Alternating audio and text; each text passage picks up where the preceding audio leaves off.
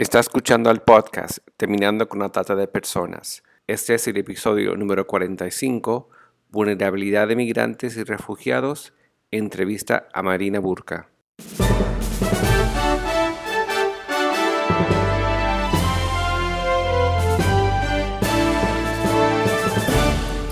Bienvenido al podcast Terminando con la Trata de Personas.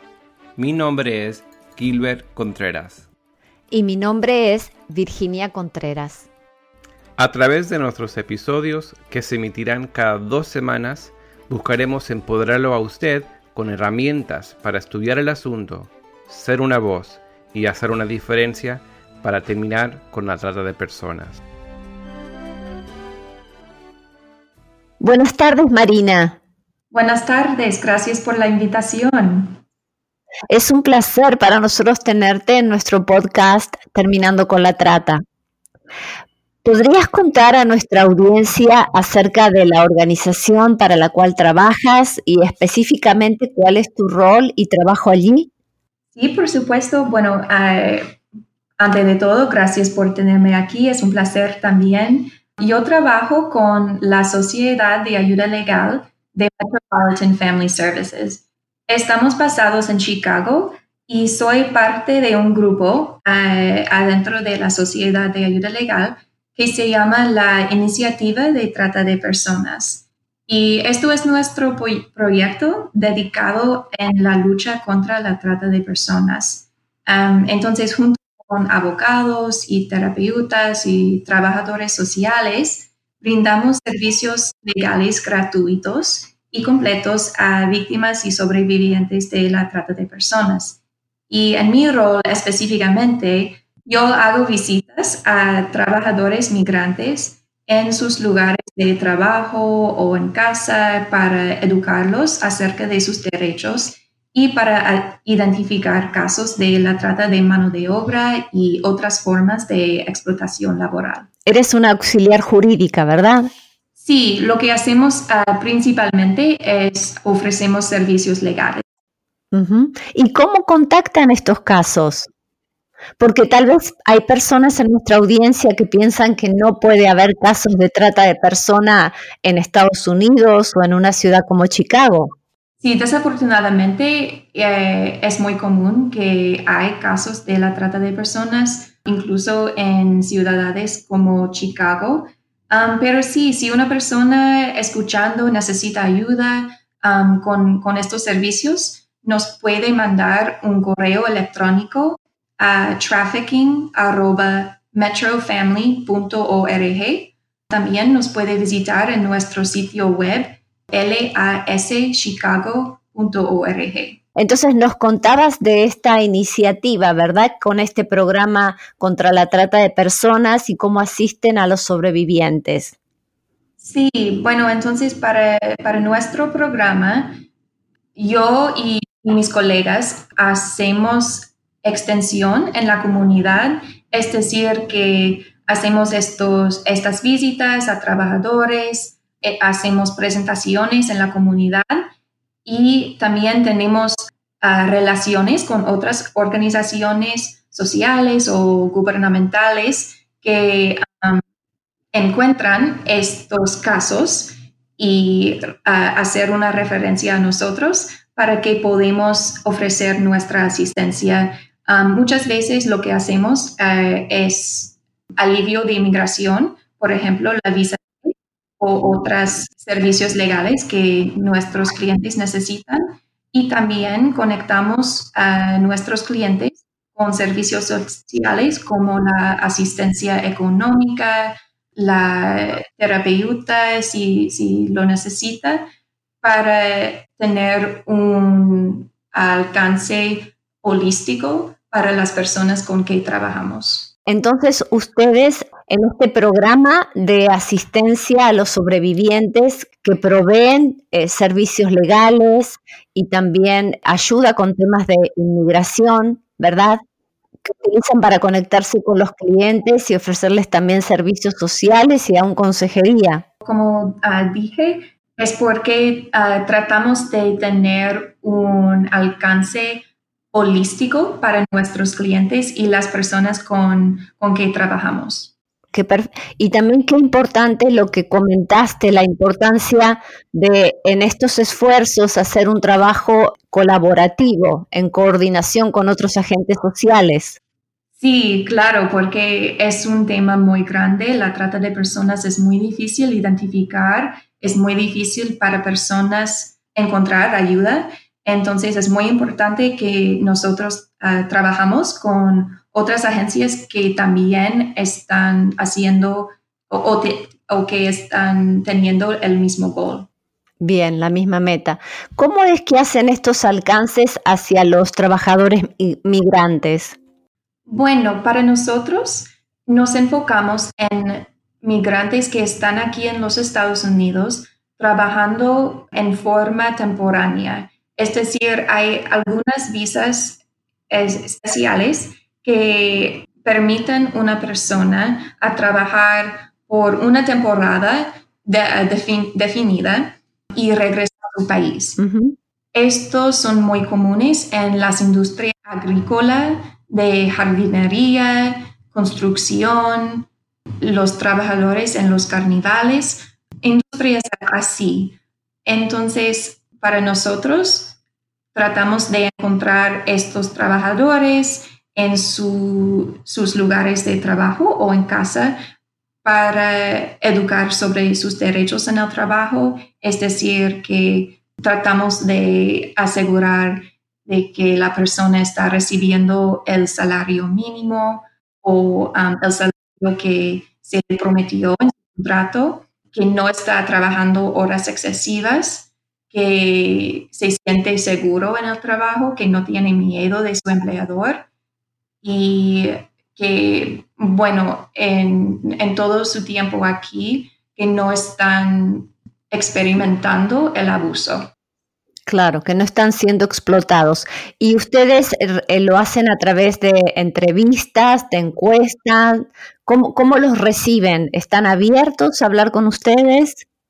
Sí, ah, nada más que vamos en un, en un carro y los encontramos en su casa y decir, bueno, tiene un momentito para hablar, yo soy de la Sociedad de Ayuda Legal, ofrecemos información y servicios legales para los trabajadores aquí para asegurar que sus derechos eh, están protegidos. Muchas veces las personas quieren um, hablar con nosotros sobre su experiencia o si tiene preguntas y si no, también uh, está bien y nosotros dejamos nuestra información con ellos en caso de que necesitan nuestra ayuda. Marina, hoy queremos hablar eh, específicamente acerca de la vulnerabilidad de migrantes y refugiados ante la trata de personas. Pero para entrar en el tema, ¿podrías introducirnos en el escenario de la situación de migración mundial, no solo en estadísticas, sino también considerando las condiciones históricas de este fenómeno y sobre todo teniendo en cuenta que nuestros oyentes son hispanohablantes que viven en los Estados Unidos y mayoritariamente en Latinoamérica. Ah, sí, para empezar, me gustaría compartir algunas estadísticas de la situación hoy en día. Eh, y estos son de la Agencia de la Organización de Naciones Unidas para los refugiados. al finales de 2018, casi 71 millones de personas estaban desplazadas de sus hogares a la fuerza debido a la persecución, los conflictos, la violencia o las violaciones de los derechos humanos. También habían 25.9 millones de refugiados registrados a lo largo del mundo y más de la mitad de ellos tenían menos de 18 años. Impresionante. Sí, y esto es simplemente para tener una imagen de la situación hoy, pero como dijiste, no podemos hablar de la crisis de inmigración mundial solo con respecto a estas estadísticas, sino que también tenemos que considerar las condiciones históricas que nos han llevado a la situación en, la que nos encontramos. Entonces, ah, ya que la, la, mayoría de sus oyentes son hispanohablantes en los Estados Unidos o en Latinoamérica, yo, yo pensaba por qué nos centramos en el ejemplo de Centroamérica. Y, y bueno, no tenemos tiempo para hablar en detalle acerca de la historia en Centroamérica, pero creo que es importante reconocer que la historia de intervención estadounidense en los sistemas económicos y políticos de la región está inextricablemente unida a la crisis contemporánea de desplazamiento e inmigración, tanto interno como internacional. Así es. Y, y tenemos que reconocer el rol que un siglo de golpes militares un siglo de la explotación de recursos naturales han desempeñado en la pobreza, la violencia y la inestabilidad que actualmente está llevando a gente de Guatemala, El Salvador y Honduras hacia México y los Estados Unidos en busca de una vida mejor. Y bueno, esto es todo lo que voy a decir en este tema. Solo quería mencionarlo para enmarcar el resto de nuestra discusión acerca de la vulnerabilidad de los migrantes ante la trata de personas. Bien, Marina, en algún momento nos gustaría tener un episodio donde podríamos tal vez profundizar este tema. Claro que sí. Sí, porque cuando hablamos de los factores que pueden estar jalando o los factores que pueden estar empujando a personas para una posibilidad de ser víctimas de trata, esto son todos factores que comienzan con raíces en sus propios países de origen, es que es importante para una buena prevención también tener una sabia intervención en esos lugares con otro tipo de programas, ¿verdad? Sí, sí, es la verdad. Bien, vamos a seguir con el tema de discusión de hoy. ¿Por qué los migrantes son uno de los grupos más vulnerables para la trata de personas? ¿Podrías presentarnos distintos escenarios para comprender mejor de lo que estamos hablando? Bueno, primero, los migrantes son uno de los grupos más vulnerables a la trata de personas porque, como sabemos, al centro del crimen de la trata de personas es la explotación de la vulnerabilidad. Y por muchas razones que, que vamos a discutir, los migrantes tienen muchas vulnerabilidades. Entonces, podemos pensar en esta vulnerabilidad en cada etapa del trayecto.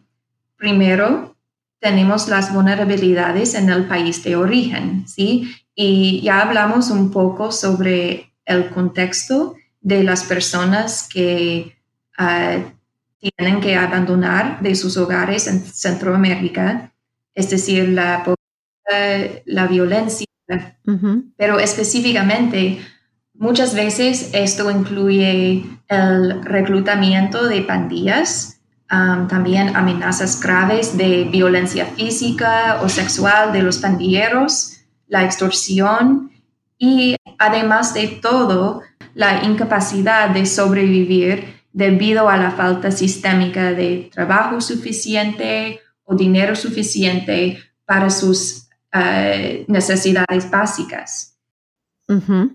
Entonces, todo esto empuja a una persona a, a, tomar la decisión de salir de su país o salir de su comunidad para otro lugar. Entonces, también necesitamos hablar de las vulnerabilidades mientras una persona está en tránsito o sea, está haciendo su trayecto a través de Centroamérica hacia México hasta los Estados Unidos, porque de verdad es un trayecto muy peligroso y lo expone a los migrantes a muchas vulnerabilidades. Primero, podemos pensar en la seguridad física porque están viajando por terreno accidentado, ¿no? Por montañas, por ríos, desiertos, etc. pero no es simplemente la, la seguridad física en este sentido, también hay puestos de control de la policía o la inmigración. Y a lo largo de este trayecto, um, las personas enfrentan amenazas de violencia en la forma de agresión sexual, el secuestro, uh, reclutamiento de, uh, por los carteles o pandillas o violencia de las autoridades. entonces, tenemos este muy peligroso por todas estas razones y también hay el hecho de que muchas veces un, migrante no tiene la visa correcta para viajar a través de México hacia los Estados Unidos, ni tienen los papeles para entrar en los Estados Unidos. Entonces, e, es el estatus de estar indocumentada ah, y el miedo de ser devuelto a su país de origen en cualquier momento presentan otra forma de vulnerabilidad. Porque, por ejemplo, si, algo ocurre como lo peor, como una violación, un secuestro, probablemente esta persona no va, no va a depender de las autoridades oficiales para ayuda, especialmente si tiene miedo de ellos. Entonces, la combinación de estos dos factores, la seguridad física y el estado legal o estado migratorio, empujan a muchas personas a depender de las sofisticadas rutas de contrabando humano que se corren en todo México. Estos, estas rutas son controladas por varios carteles y esto presenta otra forma de vulnerabilidad para los migrantes porque esta dependencia de los carteles para seguridad es un dinámico perfecto para ejercer poder y control sobre una persona. Y como sabemos, el, el, poder y control son los bases para el crimen de la trata de personas. Exacto. también, y, también los gastos para cruzar o para viajar son extremadamente altos. Sí. Entonces, mientras que a costar alrededor de mil dólares, actualmente cuesta casi 10 mil a veces o 12 mil. Um, entonces es mucho. Y mucha gente pues el dinero de, su familia o otra persona para pagarlos. Entonces, si tiene, si, si viajan a través del país y llegan a los Estados Unidos y si tienen deudas con el cartel, esto puede llevar a la extorsión de su familia, de liberar al migrante o puede llevar a la trata laboral o trata sexual para pagar la deuda. Claro, es una esclavitud por deuda. Sí, sí, una esclavitud por deuda, exacto. Puede ser muy común porque, como, como sabemos, estos gastos son muy altos y no hay opción de um, devolver o de no cruzar porque lo que salieron también fue fue muy peligroso. Entonces es como entre a rock and a hard place. Sí, están en un precipicio porque tampoco pueden volver. Entonces, para hablar más de las vulnerabilidades de los migrantes, para resumir un poquito, hemos hablado de los peligros en el país de origen, los peligros en tránsito y por fin también pienso que es importante hablar sobre los peligros en los Estados Unidos para migrantes ante la trata de personas, porque incluso si una persona cruza la frontera y evade la deportación, todavía sigue siendo vulnerable a la trata de personas. Y otra vez, esto es porque, o esto es debido al estatus migratorio que tienen las personas. estamos en una situación hoy en día donde vemos que cada vez es es más difícil pedir el asilo o pedir una visa humanitaria en un puerto de entrada. Y esto está obligando a mucha gente a cruzar la frontera sin papeles, a cruzar en otro lugar escondido y sin inspección por un oficial de la inmigración aquí en los Estados Unidos. Entonces, eh, en cuanto de que una persona está aquí, los caminos hacia estado migratorio legal son bien limitados, ¿no? Y esto también obliga a muchas personas a permanecer indocumentadas. Claro. A todos los peligros que has enumerado, cuando están en los Estados Unidos se suma el tema de que son indocumentados, ¿verdad? Sí. Entonces, no, no saben a quién ir para poder hablar de estos abusos. Sí, exacto. Para una persona indocumentada, tal vez con inglés limitado, sin familia o sin redes de apoyo social, aquí los trabajos disponibles muchas veces están en industrias de bajos salarios o industrias con niveles altos de abuso de los derechos laborales. Y alguien que no tiene papeles o que está indocumentada es menos probable que se queja de estos abusos. Por otro lado, muchas veces los tratantes de personas también les dicen a estas personas que tengan cuidado con la policía, que la policía es mala, que los eh, de migraciones son malos, que la, o sea que también ellos no tienen, eh, si están experimentando explotación, también ellos no saben a quién acudir por estas imágenes negativas que tienen de los agentes sociales, ¿verdad?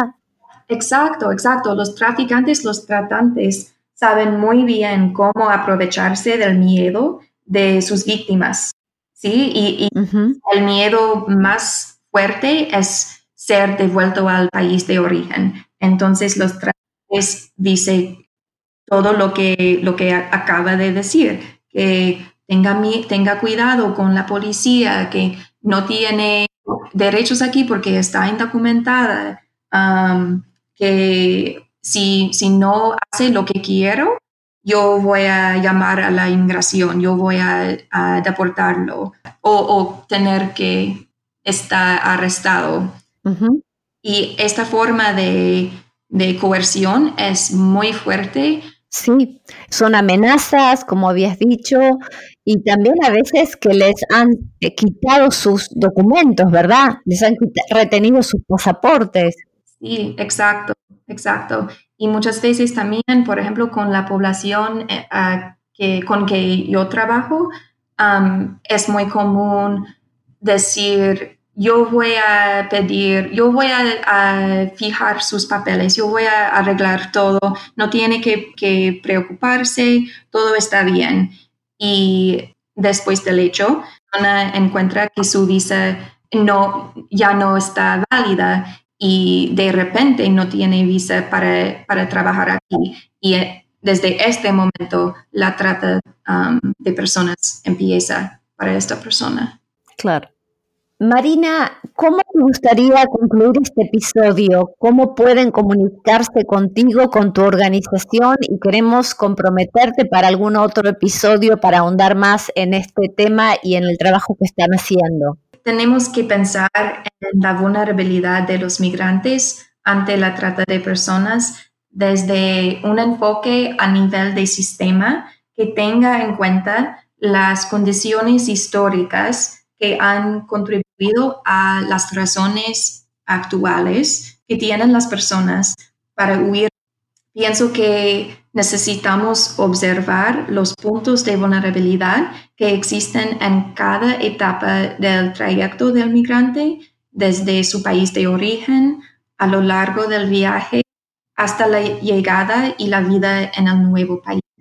creo que es importante tener este contexto porque esto nos brinda mejores herramientas para poder identificar y luego ofrecer nuestra asistencia a las víctimas y las sobrevivientes de la trata de personas. Marina, muchos de nuestros oyentes pertenecen a diversas comunidades de fe y a veces se preguntan, bueno, yo no soy abogado, yo no soy un asistente jurídico, eh, ¿cómo podría ayudar? ¿Cómo sería el papel también de involucrar a toda la comunidad? Esto es una buena pregunta y me alegra mucho de que hay una comunidad de fe que está interesado en luchar contra ese crimen. Hay muchas cosas que personas sin um, especialización pueden hacer. La primera cosa es cualquier persona puede llamar a la línea nacional contra la trata de personas. Esto es una línea que está ah, disponible 24 horas cada día, 7 días a la semana para recibir llamadas de personas preocupadas por otras o personas que tienen preguntas sobre su situación y puede ayudar en conectar con organizaciones locales que pueden ayudar con las necesidades que tienen. Perfecto. ¿Podrías decir el número telefónico en los Estados Unidos? El número para llamar es 1 888 373-7888. Puede buscar la línea directa de, contra la trata de personas en el sitio web y encuentra muchos recursos ah, en línea. También puede enviar un correo electrónico en nuestra, para nuestra agencia. Nosotros estamos disponibles para ayudar en conectar con otros otras organizaciones o si tiene una pregunta um, o si necesita asistencia, nos puede enviar un correo a trafficking.metrofamily.org. Perfecto. En Argentina, si usted no está escuchando, el número telefónico es el número 145. En Argentina es el 145, también las 24 horas, 7 días de la semana y su llamada es anónima. También si nos están escuchando de otros países latinoamericanos, los animamos a que puedan investigar cuál es el número para poder luchar todos juntos contra la trata de personas. Marina, un placer tenerte en esta entrevista. Muchísimas gracias y gracias también a toda la organización que nos permitió tomar contacto contigo una vez más. Muchísimas gracias, fue, un placer. Para los que nos acompañen por primera vez, nuestra página web es www.terminandoconlatrata.org. Una vez más, www www.terminandoconlatrata.org.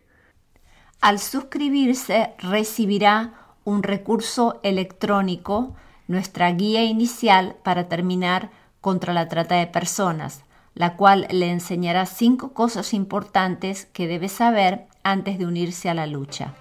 Suscríbase hoy y obtenga acceso instantáneo a su copia. Muchas gracias.